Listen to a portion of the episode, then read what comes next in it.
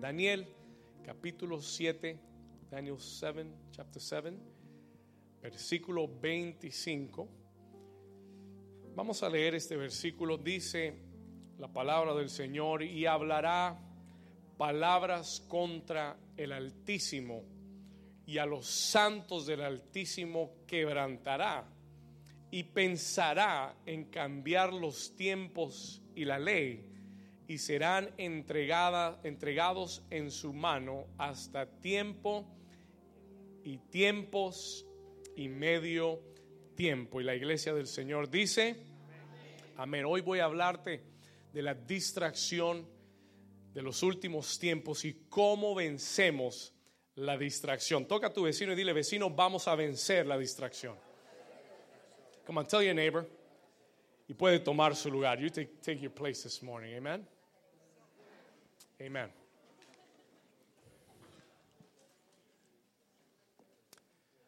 Muy bien.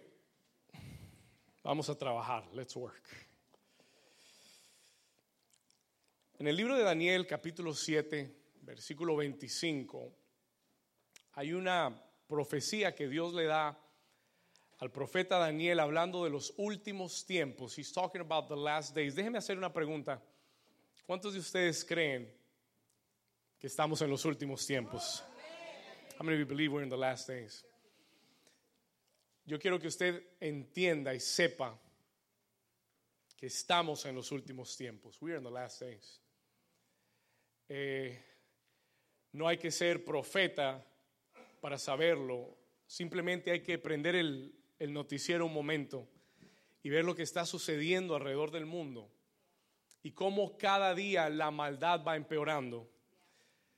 Eh, Pablo le escribe a Timoteo en la segunda epístola, a Timoteo en el capítulo 3, y le dice, le dice, en los últimos tiempos vendrán días peligrosos. There should come perilous times in the last days. Dice que en los últimos días vendrán tiempos peligrosos. Y, y si usted lee, cuando vaya a casa, lea el capítulo 3 de segunda de Timoteo. Todo lo que dice ahí, everything it says there, es lo que estamos viendo hoy en la sociedad. Hombres amadores de sí mismos más que de Dios. Estamos viendo la maldad incrementando. Yo sé y tengo la plena certeza en mi corazón que estamos en los últimos tiempos. Y la actividad del enemigo, listen to this, because we are in the last days, porque estamos en los últimos tiempos, la actividad del enemigo es aún más fuerte, it's even stronger. Y yo quiero que entienda que no es más fuerte simplemente en el mundo. Claro, uno, uno prende el, el, televisor, ve las noticias y uno dice, el mundo está, se va a acabar. You say, this is going to finish soon. Está patas arriba, como decimos por ahí. Pero quiero que entiendas algo. El ataque y la intensidad del enemigo no es solamente en contra del mundo, es también en contra de la iglesia. En los últimos tiempos, escuche esto, en los últimos tiempos el ataque y la intensidad del ataque del enemigo va a incrementar especialmente en contra de los escogidos de Dios. ¿Alguien está aquí conmigo? Let me, let me say that one more time. Déjeme decirlo una vez más en los últimos tiempos, el ataque del enemigo, uno mira las noticias y dice, no, el mundo está, sí, el mundo está terrible, pero no ignoremos, no ignoremos la realidad de que el ataque del enemigo será aún más intenso contra la iglesia que aún en el mismo mundo. ¿Alguien está aquí conmigo? ¿Alguien puede decir amén? Esto es lo que Daniel nos dice en el capítulo 7, versículo 25. Por favor, acompáñame una vez más ahí. Daniel 7, 25. Daniel 7, 25. Daniel habla de los últimos tiempos. He's prophesying about the last days. Y habla del espíritu del anticristo, habla del espíritu del mundo y dice que hablará palabras. Este es el mismo, este es el mismo Satanás. Hablará palabras contra el Altísimo Quiero que mire este próximo, look at this next declaration, mire esta próxima declaración. ¿Y a los y a quiénes? ¿A los quiénes? A los santos. ¿Quiénes son los santos, pastor? Bueno, la iglesia del Señor. los escogidos, ¿cuántos son la iglesia aquí? ¿Cuántos son escogidos aquí? Amén. Dice, y a los santos del, Altísimo, ¿qué, ¿qué, hará? Ahora, por favor, subraye esta palabra, quebrantará. I want you to highlight this word, escríbala en sus apuntes. Esta palabra que quebrantará es una palabra muy interesante. It's an interesting word. Porque en inglés y, en, y, en, varias traducciones no dice o no usa la palabra quebrantará. It doesn't use the word eh, quebrantará necesariamente, pero usa en inglés la palabra wear out. ¿Ok? Es la palabra y, el, y el sentido original de esta palabra es desgastar. Desgastar. That's what it says. Ahora, el desgasto va a producir qué cosa? Quebrantamiento. ¿Estamos acá? Pero dice literalmente, write down this word, please, Dice que en los últimos tiempos, dice que hablará palabras contra el Altísimo y tratará de desgastar. He will try to wear out the saints, desgastar a los santos. Esa palabra desgastar, escuche esto, quiere decir hacer que algo pierda su fuerza. Hmm. atención esta es la estrategia del enemigo para los últimos tiempos en contra de la iglesia. ¿Es qué cosa?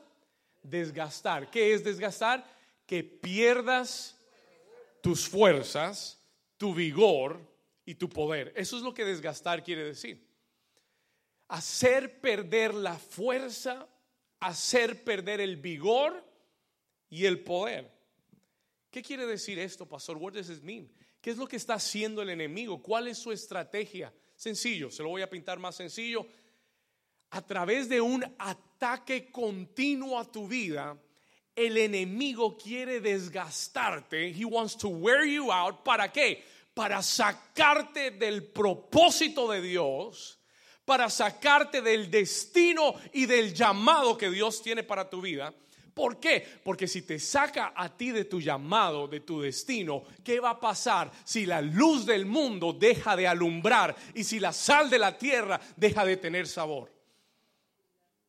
Si el diablo quiere verdaderamente destruir al mundo, no va a atacar al mundo, va a atacar a la iglesia y va a desgastar a la iglesia y va a atacarte y atacarte y atacarte hasta que te canses y renuncies al propósito que Dios tiene para ti, porque si tú renuncias y dejas de brillar, el mundo cae en la oscuridad.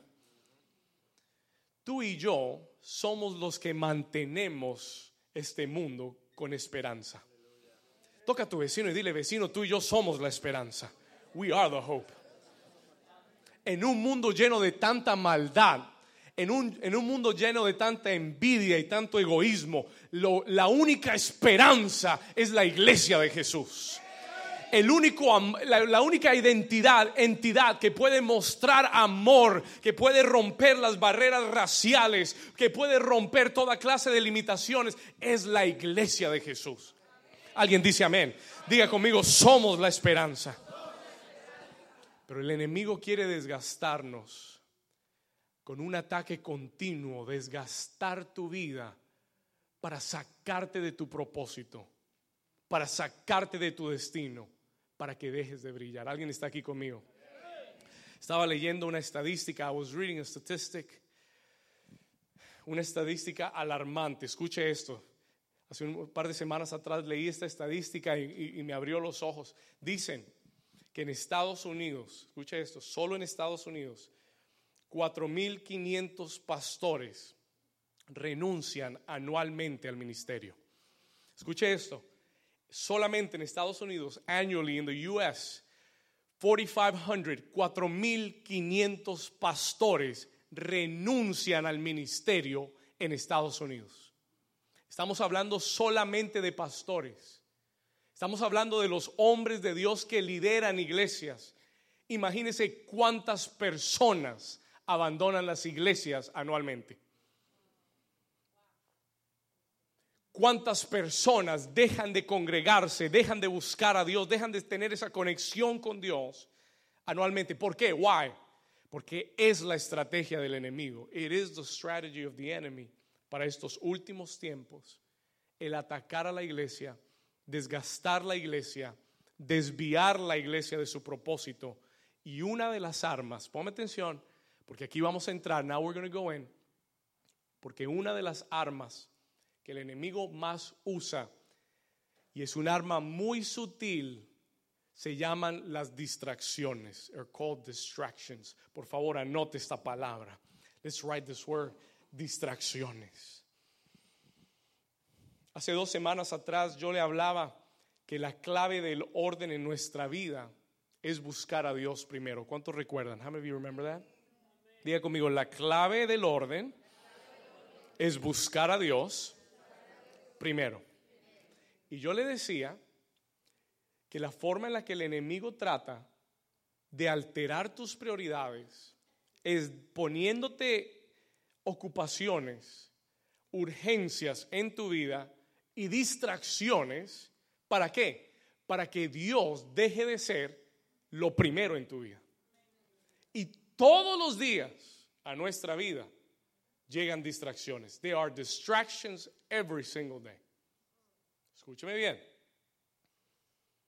el enemigo usa distracciones. ¿Para qué? Para cambiar las prioridades en tu vida. Para que te ocupes de lo más urgente y abandones lo más importante. Y hay gente que vive siempre tapando huecos, siempre resolviendo problemas, ¿verdad? Parecen bomberos, parecen el 911, ¿verdad? Resolviendo, apagando fuegos en todas partes. Ellos son bomberos apagan fuegos todo el día. ¿Cuántos les ha tocado hacer? How many of you had to do that? No es malo, está bien, no, hay problema. Amén. Pero ¿qué sucede? What happens cuando nosotros nos preocupamos más y cambiamos lo importante por lo urgente? Abandonamos las prioridades. We abandon our priorities. Y lo que realmente es importante se queda atrás. ¿Cuántos dicen, ay, ay, ay? ¿Estamos acá? Pastor, ¿qué es la distracción? What is distraction? Por favor, anote esto. Write this definition. ¿Qué es la distracción? Yo quiero darte una definición que te va a ayudar o que nos va a ayudar a entender la distracción. ¿Qué es la distracción?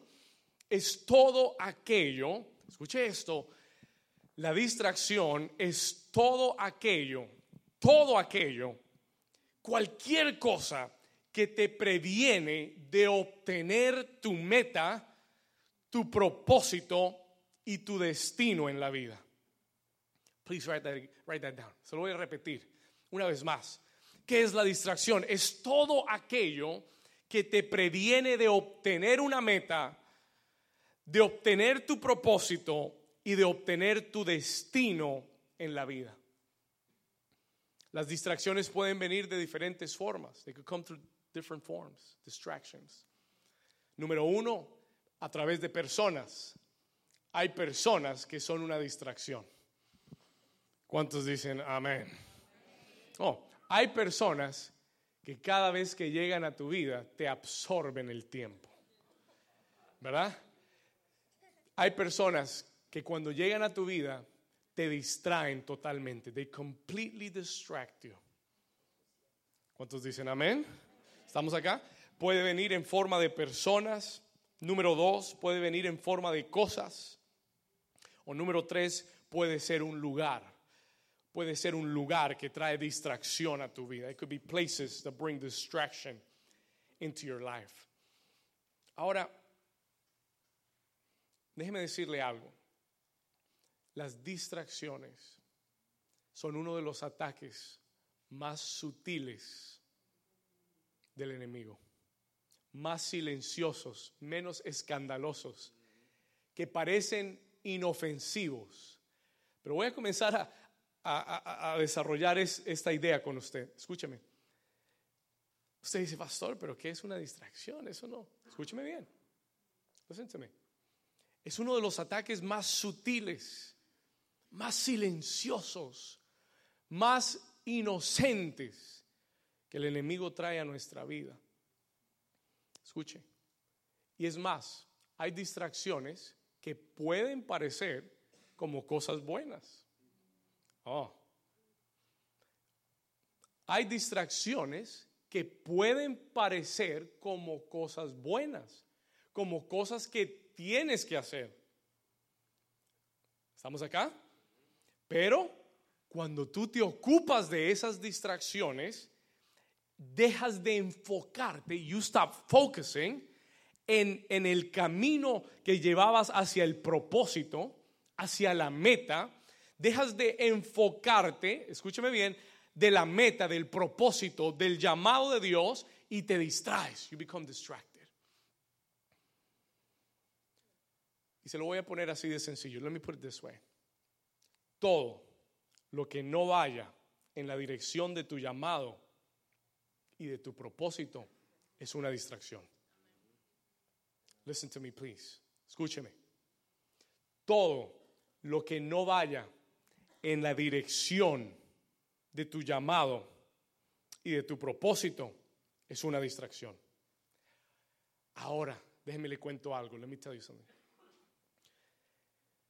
En ocho años de pastorear, he visto tantas personas lindas, hermosas, con llamados de Dios, entrar a este lugar, entrar por estas puertas, recibir palabra de Dios acá, recibir una palabra de propósito, profética, de destino para sus vidas.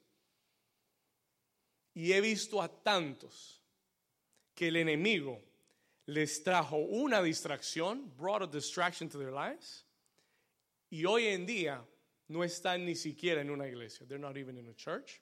No tienen ministerio, no sirven a Dios, están dormidos, no están haciendo nada.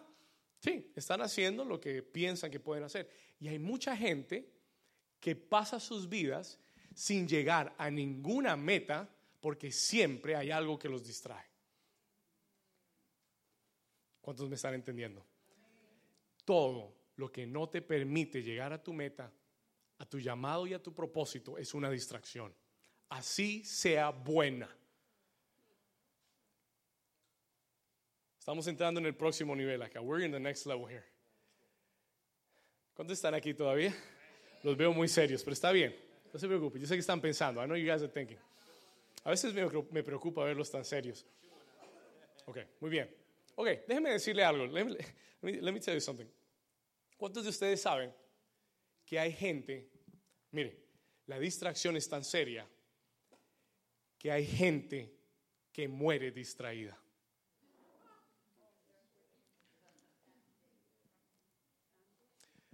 Llevémoslo al ámbito físico. Escúcheme acá. Los gobiernos hacen una gran campaña para decirle a la gente, no maneje y texte o escriba en su celular al mismo tiempo. ¿Cuántos han visto las propagandas? Ok, porque es una epidemia, es una epidemia. ¿Qué es? ¿Por qué? Escúcheme bien, no es el celular lo que te mata. ¿Cuántos dicen gloria a Dios? Eh, no es el escribir un mensaje de texto lo que te va a matar. It's not what is going to kill you. ¿Sabe qué es lo que te mata? La distracción es dejar de mirar la meta, es dejar de mirar el objetivo, es dejar de mirar tu destino por estar mirando algo que tienes que, puede ser bueno, que puede ser beneficioso para ti, pero que en ese momento, si pierdes tu mirada del objetivo, de la meta, te distraes y puede ser mortal para tu vida. ¿Alguien me está entendiendo ahora sí? Somebody understanding me now? Y si eso es verdad en el plano material, ¿no será verdad también en lo espiritual? Isn't it true also in the spiritual? Si en lo material distraerte puede matarte, no podrá matarte espiritualmente el estar distraído y dejar de ver lo que Dios te dijo que miraras. ¿No le pasó eso a Pedro cuando salió de la barca y caminaba hacia Jesús y Jesús le dijo ven y él caminó sobre las aguas, pero en el momento que se dejó distraer de la tormenta, de la lluvia, de las olas, del viento, comenzó a qué? comenzó a hundirse en el agua y Jesús le dijo, ¿qué te pasó? Pedro, yo no me estaba hundiendo. ¿Dónde se fue tu fe? Where did your faith go? Toca a tu vecino y dile, vecino, no te distraigas. Ahora toca al otro, el más bonito, y dile, vecino, no te distraigas. Dile, enfócate en lo que tienes por delante. Mm. ¿Cuántos dicen amén? Mm. Escúchame bien, listen to me. Escúchame acá. Hay muchas personas que mueren distraídas. Hay muchas personas que nunca llegan a su propósito. Dios les dio un destino, les dio una palabra, les dio promesas y nunca van a llegar. They're never gonna make it. No porque Dios no quiere, sino porque el diablo los tiene tan distraídos, con tanta bobería, con tanto celular. Amén. Mire, gloria, yo amo la tecnología, I love technology. Gloria a Dios por la tecnología. Nosotros estamos en las redes sociales, pero déjeme decirle algo. Cuando tú te dejas distraer por la tecnología, el diablo te roba muchas bendiciones. Le voy a decir algo práctico. Let me tell you something practical. Hay muchas parejas y muchas familias sufriendo por las distracciones. Las distracciones matan muchas familias. ¿Por qué? Porque ahora la, esposa vive en el celular, por un lado, y no escucha al hombre cuando habla, y viceversa, el hombre vive pegado al celular y no oye a los hijos cuando le hablan, y todo el mundo está distraído y desconectado. ¿Alguien me dice amén? Hay muchos problemas entre parejas por, por, los benditos celulares. Y no son el celular, es lo que, es lo, eh, y no, voy a retroceder un poco el celular no es malo, es la falta de balance. Es el dejarte distraer cuando debes estar hablando con tu familia. ¿Cuántos dicen amén? Es dejarte distraer cuando deberías estar orando y leyendo la palabra de Dios y estás más preocupado a ver qué le pasó a, Pepita ayer, en cómo le fue ayer en, el, en, el, ¿qué? en el restaurante donde fue. Ay, mira qué, lindo, mira qué lindo ese restaurante. Ay, Dios mío. Gloria a Dios. Mi amor, tenemos que ir a ese restaurante. Yo quiero una foto ahí también. ¿Cuántos dicen ay, ay, ay? Ok, muy bien. ¿Cuántos me están entendiendo ahora? Y, le, pierdes el enfoque de lo que tu familia necesita, de tu atención, de tu tiempo, porque estás distraído. You are distracted. Toque a su vecino una vez más, dile vecino, no te distraigas. Mm. El enemigo, mire, pon atención, Dios te tiene en un carro y te tiene dirigido hacia un propósito, hacia un destino. Y el diablo te tiene pegado texteando.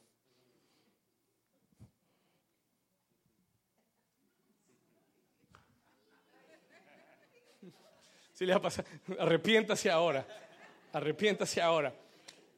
Porque una vez más, diga conmigo, la distracción es un arma del enemigo.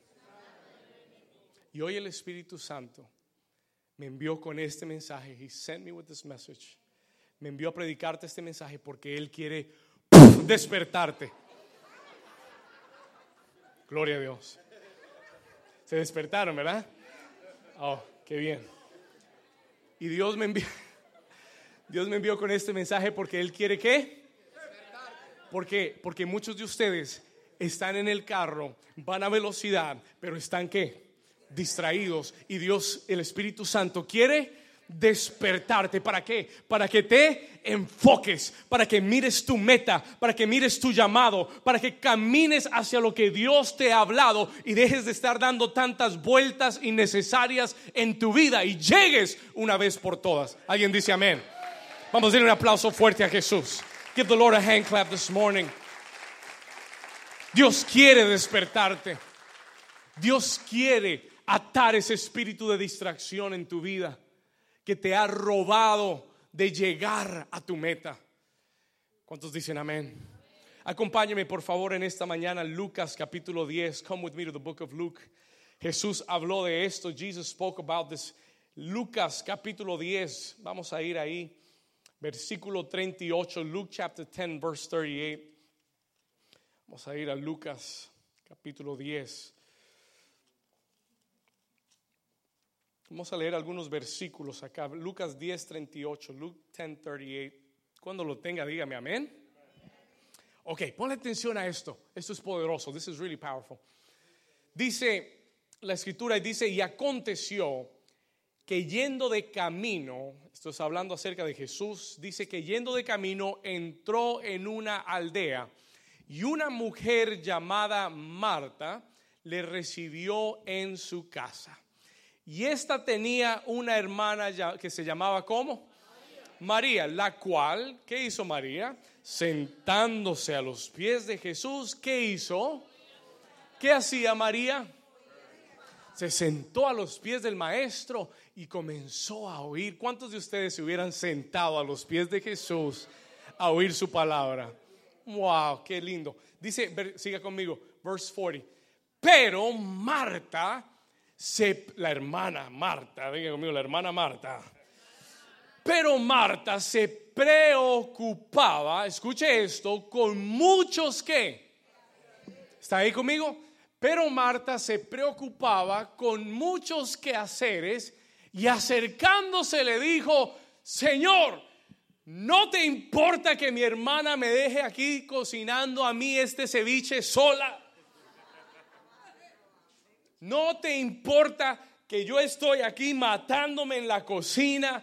Para todos tus discípulos, tus doce, los cuatro más que vinieron por allá, los otros cinco y toda esta cantidad. No te importa que estoy yo sola, mi hermana está ahí sentada. No te importa que esté. ¿Cuántos han oído algún día ese discurso? No levante la mano, no levante la mano.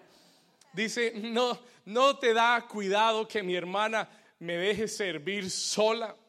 Dile pues que me ayude. Tell her to help me regañando al Señor Jesús. ¿Mm? Versículo 41, verse 41. Jesús tranquilo, calmado, le dice, Marta, Marta, Marta, afanada y turbada estás con cuántas cosas. Pon atención, Jesús le dijo, andas afanada y turbada. Escriba esto, por favor, write this down. La preocupación es una distracción. Hmm. Please write this down. Yo sé que usted nunca lo había visto así, pero la preocupación es una qué? Distracción. Distracción. Porque la preocupación es tener tu mente ocupada con algo que no es lo con algo que solo Dios puede hacer. ¿Cuántos dicen amén? Dijéralo un momento. Digest that for a moment. Why is worrying a distraction? Porque ¿qué, qué sucede cuando tú te preocupas? ¿Qué es lo que quiere decir preocupar? Quiere decir que tu mente se comienza a ocupar tu mente está ocupada, pero, pero deja de, dejas de enfocarte en lo que tienes, lo que es más importante. Y estás preocupado, está ocupada con lo que tienes que resolver ahora. Pregunta Marta, I got a question for Martha. Pregunta Marta, ¿no fue Jesús el que multiplicó los dos panes y tres peces y alimentó a más de cinco mil personas? ¿Alguien dice amén aquí? Pregunta Marta, ¿no fue Jesús el que sacó de la boca del pez dinero para pagar sus impuestos? Marta, ¿por qué estás tan afanada por hacer un ceviche cuando Él puede hacer el ceviche como Él quiere? ¿Cuántos dicen amén? Marta, ¿por qué estás tan afanada en cocinarle a todo el mundo cuando Él puede multiplicar el pan y el pez y darle de comer a todo el mundo? ¿Alguien dice amén? Él le dijo, Marta, tienes muchas cosas. Diga conmigo, muchas cosas. Estás afanada y turbada por muchas cosas. Esos son distracciones. Those are distractions. Tienes muchas cosas y te estás perdiendo del banquete más grande. Siguiente versículo, next verse. Escuche esto. Pero diga conmigo solo una cosa. Oh, le dice, ¿tú estás preocupada de cuántas cosas? Pero solo una cosa es necesaria. Diga conmigo, solo una cosa es necesaria. no, no me importa cuántos problemas y cuántas situaciones y cuántas circunstancias tengas en tu vida, solo una cosa es importante. ¿Cuál es esa, Señor? María escogió la buena parte, la cual no le será quitada. ¿Cuál es esa, Señor? Que está sentada oyendo mi palabra. ¿Por qué? Porque la palabra que sale de la boca de Dios es la que va a cambiar tu vida, tus circunstancias, va a cambiar tu familia, va a cambiar todo lo que estás preocupado que no puedes hacer, es lo que la palabra te va a ayudar a hacer. Alguien dice gloria a Dios. Alguien le da un aplauso fuerte al Señor. Vamos, eso merece un aplauso fuerte al Señor. Diga conmigo, la preocupación, dígalo fuerte, diga, la preocupación es una distracción. ¿Cuántas personas hoy en día, en este año, en este 2018, andan perdiéndose la mejor parte, lo que Dios sí quiere que tengan, porque andan distraídos con tantas preocupaciones? Pon atención. ¿Cuántas personas se están perdiendo la mejor parte porque vivimos en una sociedad llena de cosas para hacer, llena de preocupaciones, llena de afanes. Y el enemigo te tiene otra vez en la bobería, distraído, en vez de escoger la mejor parte, la cual no te será quitada. Ese ceviche ese ceviche delicioso entra y sale. Y el que tenga oídos para oír, entiende. Sabe lo que le estoy hablando. No necesita explicación.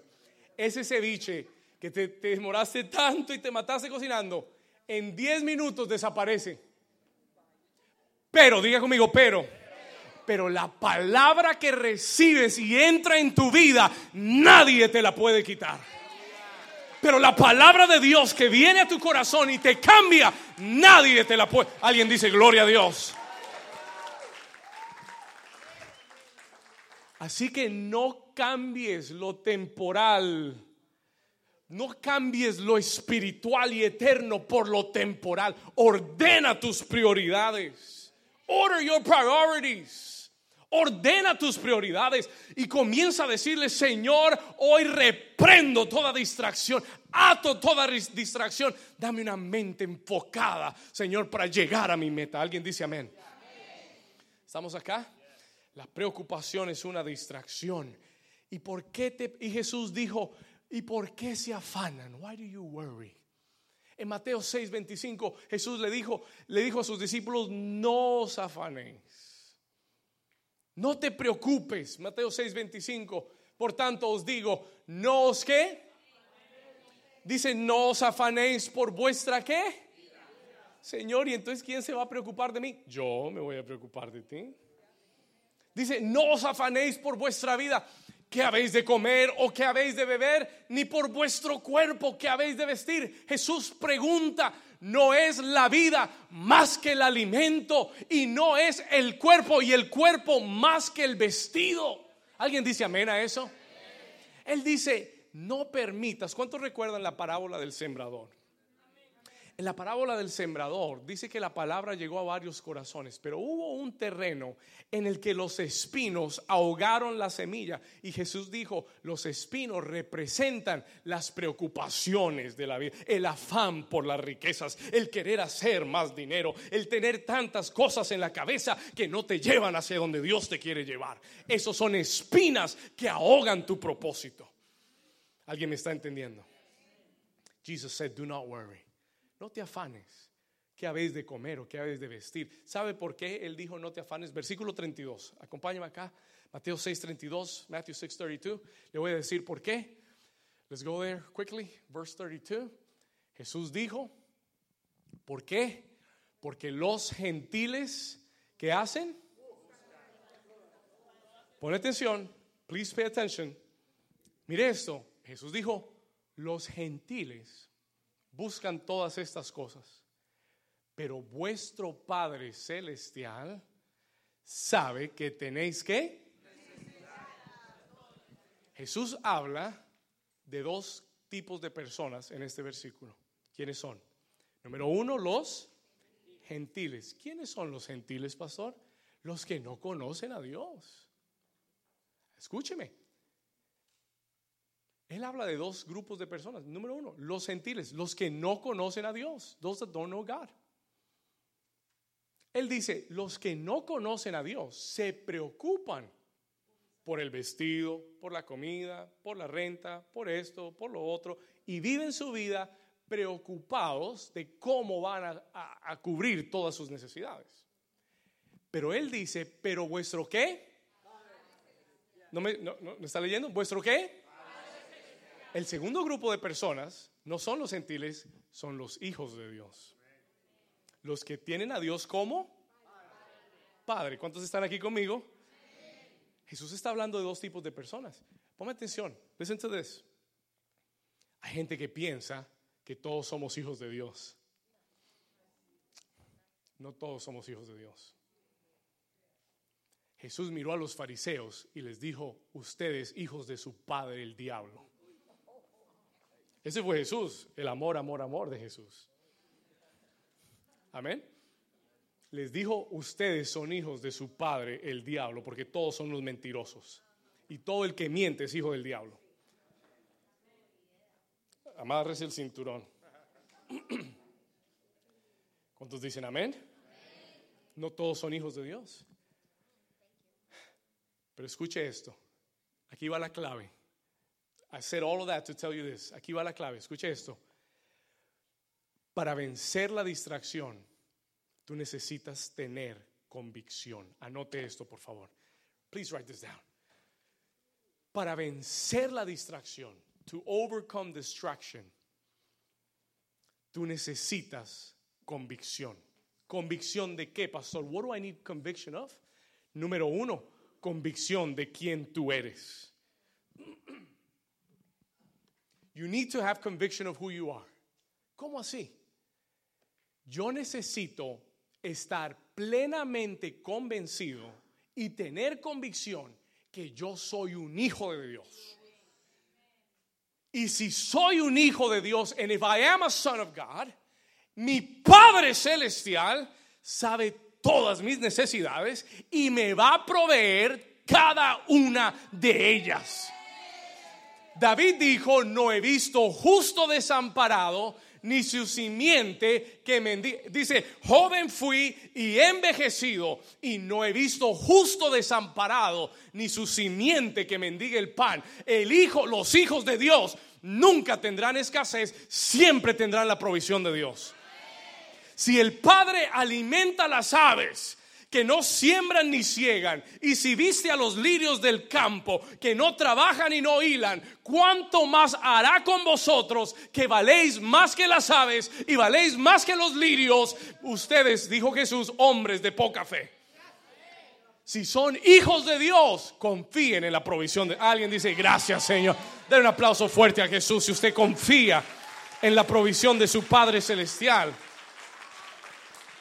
Versículo 33, verse 33, él dijo, más busca primeramente el reino de Dios. Aquí es tu enfoque. Aquí deben estar tus ojos. Aquí debe estar tu tiempo. Dijo, buscad cuando.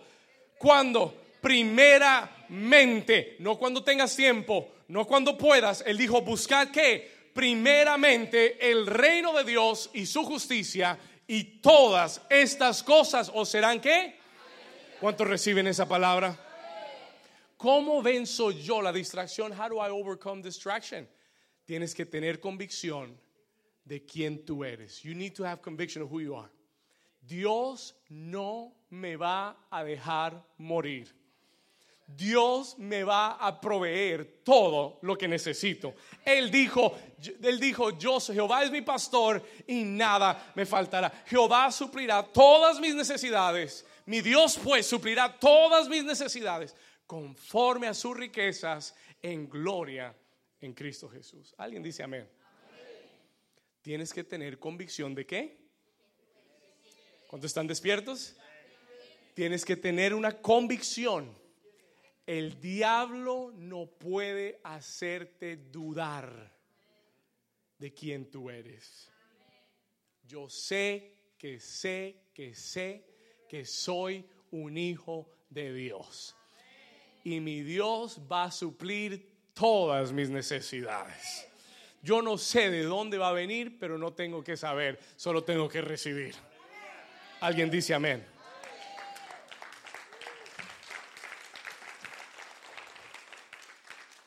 Muy bien. Para vencer la distracción, anote esto. Ya le dije, tienes que tener una convicción de quién tú eres. Número dos, para vencer la distracción, tienes que tener convicción. Escriba esto, por favor. Esto es muy importante. Tienes que tener convicción de tu propósito, de tu meta y de tu llamado. ¿Sabe por qué la gente se distrae? You know why people get distracted? Porque no tienen convicción hacia dónde van. Le voy a contar algo.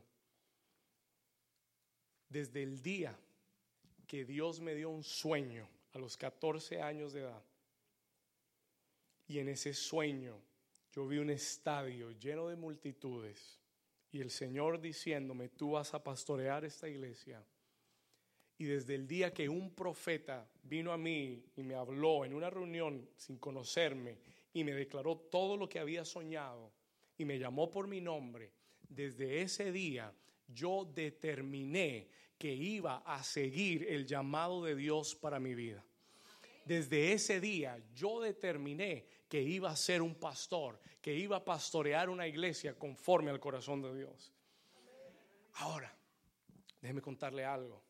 ¿Usted no piensa que en todos estos años, that in all of these years, usted no piensa que han habido muchas ofertas para hacer otras cosas. Usted no cree que he tenido muchas, muchas otras opciones de qué hacer con mi vida, siendo un joven profesional que he podido escoger una carrera que me pague dinero, donde yo haga mucha plata, donde viaje el mundo, donde me ocupe de otras cosas y diga, wow, que mire qué buena es la vida. Usted, ¿cuántos de ustedes? Déjeme decirle, yo he tenido muchas ofertas, muchas opciones, muchas oportunidades, muchas distracciones que el enemigo ha querido usar para sacarme de mi llamado. Pero durante todos estos años he determinado, ¿por qué, pastor? ¿Por qué determinarse? Porque tengo una convicción en mi corazón que Dios me trajo a esta tierra para pastorear su iglesia, que Dios me trajo a esta ciudad para ser un pastor de multitudes y cuando tienes una convicción, when you have a conviction, tú te quedas en el camino, tú peleas contra lo que venga, tú haces, tú, tú haces la guerra al que sea, pero te quedas en el camino. You stay in the road. Alguien dice amén. Toca a tu vecino y dile, vecino, quédate en el camino. ¿Cuál es tu convicción? What is your conviction? ¿Cuál es tu determinación? ¿Cuál es tu enfoque? Pregunta, ¿cuál es tu convicción? What is your conviction? ¿Cuál es tu propósito? ¿Por qué Dios te trajo aquí? Why did God bring you here? ¿Sabe por qué hay mucha gente que un día está y otro día no está? ¿Sabe por qué ha habido en estos últimos ocho años? Han pasado, yo, yo me atrevo a decir ya miles de personas que han entrado y se han ido. En ocho años, ¿sabe por qué? Porque no tenían convicción. They had no conviction. No, sabía por qué, no sabían por qué estaban aquí. No sabían por qué Dios los trajo acá y de la misma forma que llegaron, así se fueron. That's how they left. ¿Alguien dice amén? Pregunta, ¿cuál es tu convicción? What is your conviction? Tú estás aquí de pasajero, estás aquí pasando un rato a, a ver qué me muestra Dios, o estás aquí porque Dios te trajo con un propósito. Estás aquí porque te identificas con la visión de esta iglesia. Estás aquí porque Dios te está levantando en este lugar, te está fortaleciendo en este lugar. Estás aquí porque tienes un propósito, because you have a purpose. Es por esto que para vencer la distracción, escúcheme bien, to overcome distraction. Póngame atención, no se me distraiga. Toque a su vecino y dile, vecino, no te distraigas. Hmm. ¿Cuántos están distraídos? Gloria a Dios. Está llegando el mensaje. Para vencer la distracción, to overcome distraction, tú necesitas tener convicción Primero, de quién tú eres. Y número dos, de cuál es tu propósito. What is your purpose? Escúcheme bien. ¿Cuál es tu meta? ¿Estás en esta nación? ¿Por qué estás en esta nación? ¿Estás en esta ciudad? ¿Por qué estás en esta ciudad? ¿Estás en esta iglesia? ¿Por qué estás en esta iglesia? Why are you in this church? ¿Cuál es tu convicción? ¿Mm? Hay mucha gente que dice, pastor, voy a comenzar este negocio, voy a comenzar esto, ¿qué le parece? Yo le he dicho a la gente, a mí ningún negocio me parece malo. I don't think any business is bad. ¿Ok? Yo le digo, alguien en el mundo es multimillonario haciendo lápices. Amén. ¿Sí o no? Alguien en el mundo es multimillonario haciendo papel higiénico. Gloria a Dios. Ningún negocio es malo. Ese no es el problema. That's not the problem. ¿Sabe cuál es el problema de la gente? Que lo hace por emoción. La gente lo hace por emoción. Se emociona, le pintan un negocio. Ay, no, ay, voy a ganar. Ay, Dios mío. sí, sí, hagamos, hagamos. Y comienzan a correr y comienzan a hacer. Y dos semanas después, ¿y dónde está el negocio? No, es que eso es muy difícil. Hay mucho trabajo, pastor. No, yo creo que eso no es lo que Dios quería para mí. Tres meses después, están en otro negocio, haciendo otra cosa. ¿Y qué pasó? No, es que, no, es que. Eh, diga conmigo, el trabajo es trabajo. ¿Usted cree que pastorear es fácil? You think pastoring is easy? ¿Mm? Este es el trabajo más duro y menos gratificado. Si usted no tiene un llamado para hacerlo, no puede hacerlo. You can't do it. You can't do it. ¿Sabe por qué la gente comienza y no termina? Porque no tiene convicción. They have no conviction. ¿Por qué la gente comienza en un ministerio y se va? Porque no tienen convicción. Porque el que los lleve para cualquier lado, allá se van. Why? ¿Por qué? Porque no tienen convicción. Y cuando no tienes convicción, cualquier cosa será una distracción. You got it? Una vez más, se lo voy a decir, para que le entre al corazón. Cuando no tienes convicciones, cualquier cosa será una distracción. Y nunca llegarás a ningún lado. Y por eso Dios quiere que hoy nosotros venzamos las distracciones y que le pidamos a Dios que nos dé verdaderas convicciones. ¿Por qué yo estoy aquí parado con todo lo que he tenido que pasar en mi vida? Why? Why am I still standing? Porque tengo una convicción. Yo sé a qué Dios me llamó. ¿Usted piensa que no he tenido días que he querido renunciar? Muchos, más de lo que quisiera contarle. Muchos, muchos días que he querido renunciar. Muchos días que he dicho, Señor, no quiero más. Y el Señor me dice, pero ¿para qué te llamé? ¿Y para qué estás acá? ¿Y qué estás haciendo? Y uno tiene que regresar. Y uno tiene que decir, Señor, para esto me llamaste. Para esto me trajiste a esta ciudad. Para esto me trajiste a esta nación. Para esto me, me trajiste a esta iglesia. Yo voy a seguir contra viento y contra marea en el nombre de Jesús. Alguien dice amén. Den un aplauso al Señor si usted lo cree. Toca a tu vecino, dile vecino, yo tengo convicción. Mm. Y hoy te estoy hablando no solo de lo espiritual, yo quiero que entiendas que esto aplica a diferentes áreas de tu vida. This applies to different areas of your life.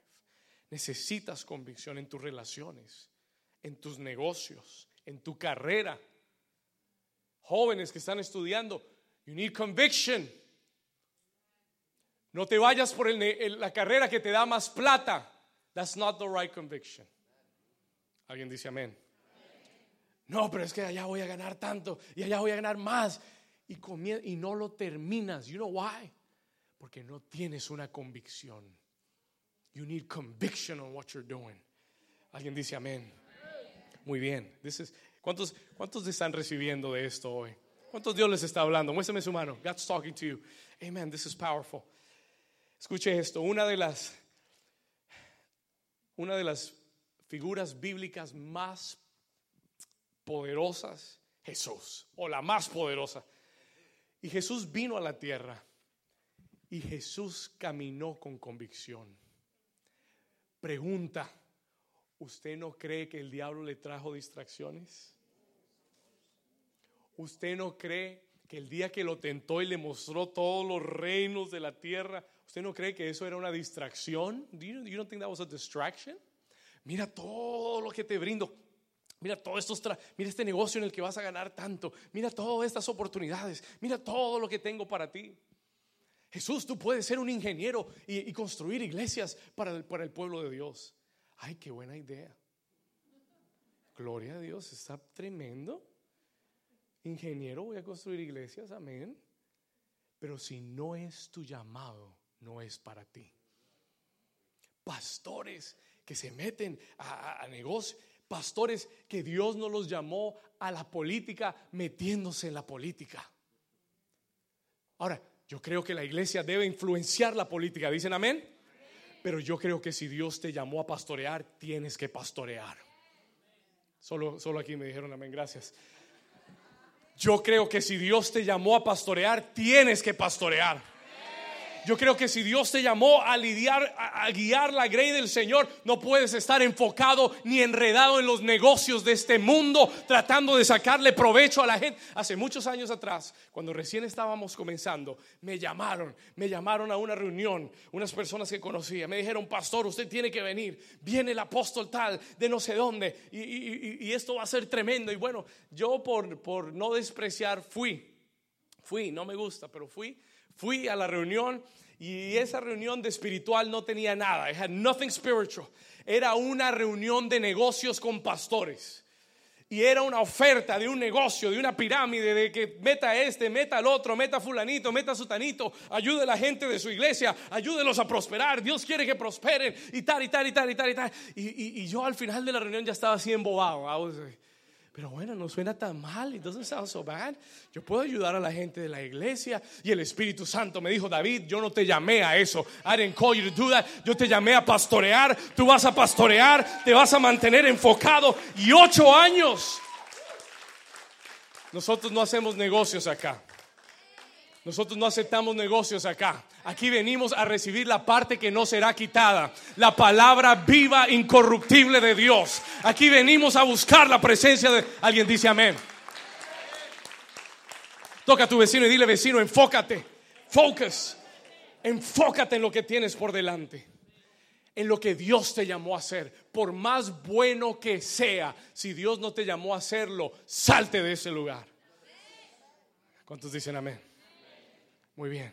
Uno de los hombres que más admiro en la escritura fue el apóstol Pablo, it was the Paul.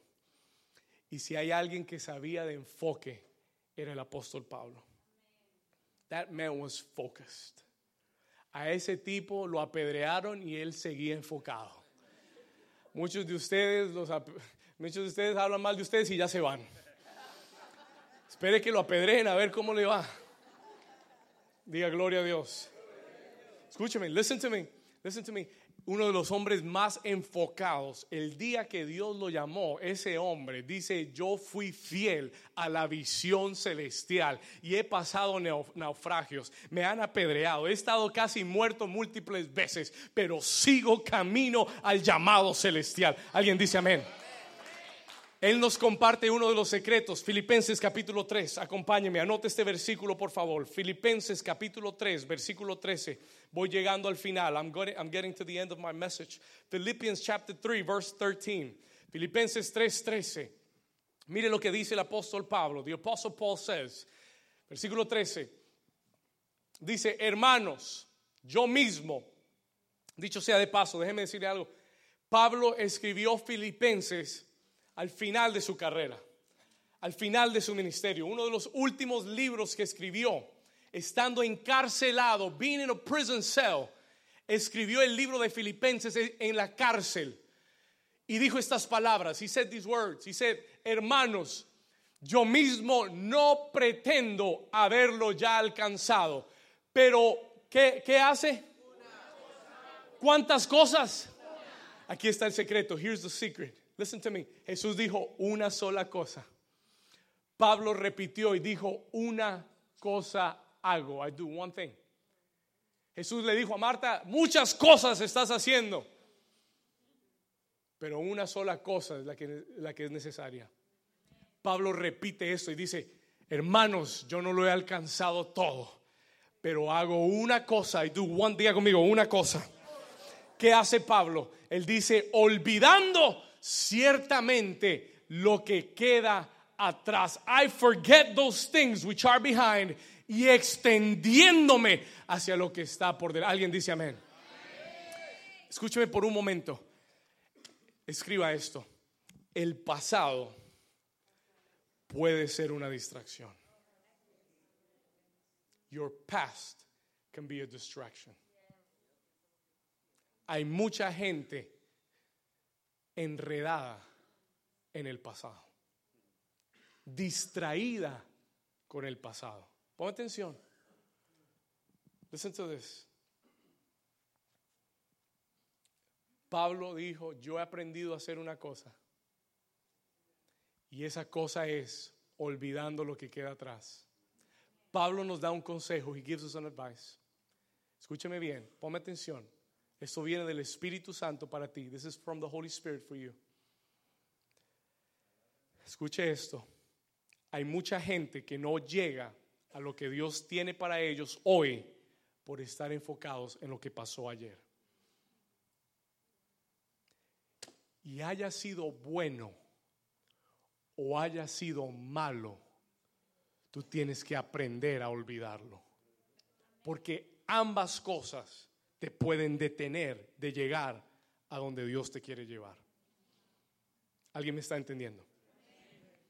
Si tu pasado fue malo, perdona y pide perdón y sé perdonado. Si tu pasado fue malo, perdona y pide perdón, sé perdonado y avanza. Si tu pasado fue bueno, no te quedes enredado en lo bueno que tuviste porque mañana Dios quiere darte algo mejor. Ah, ¿me entendió?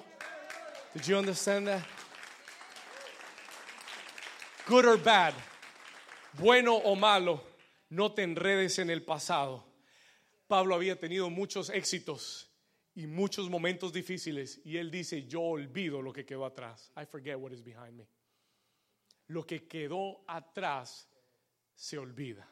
You forget about it. Why? ¿Por qué?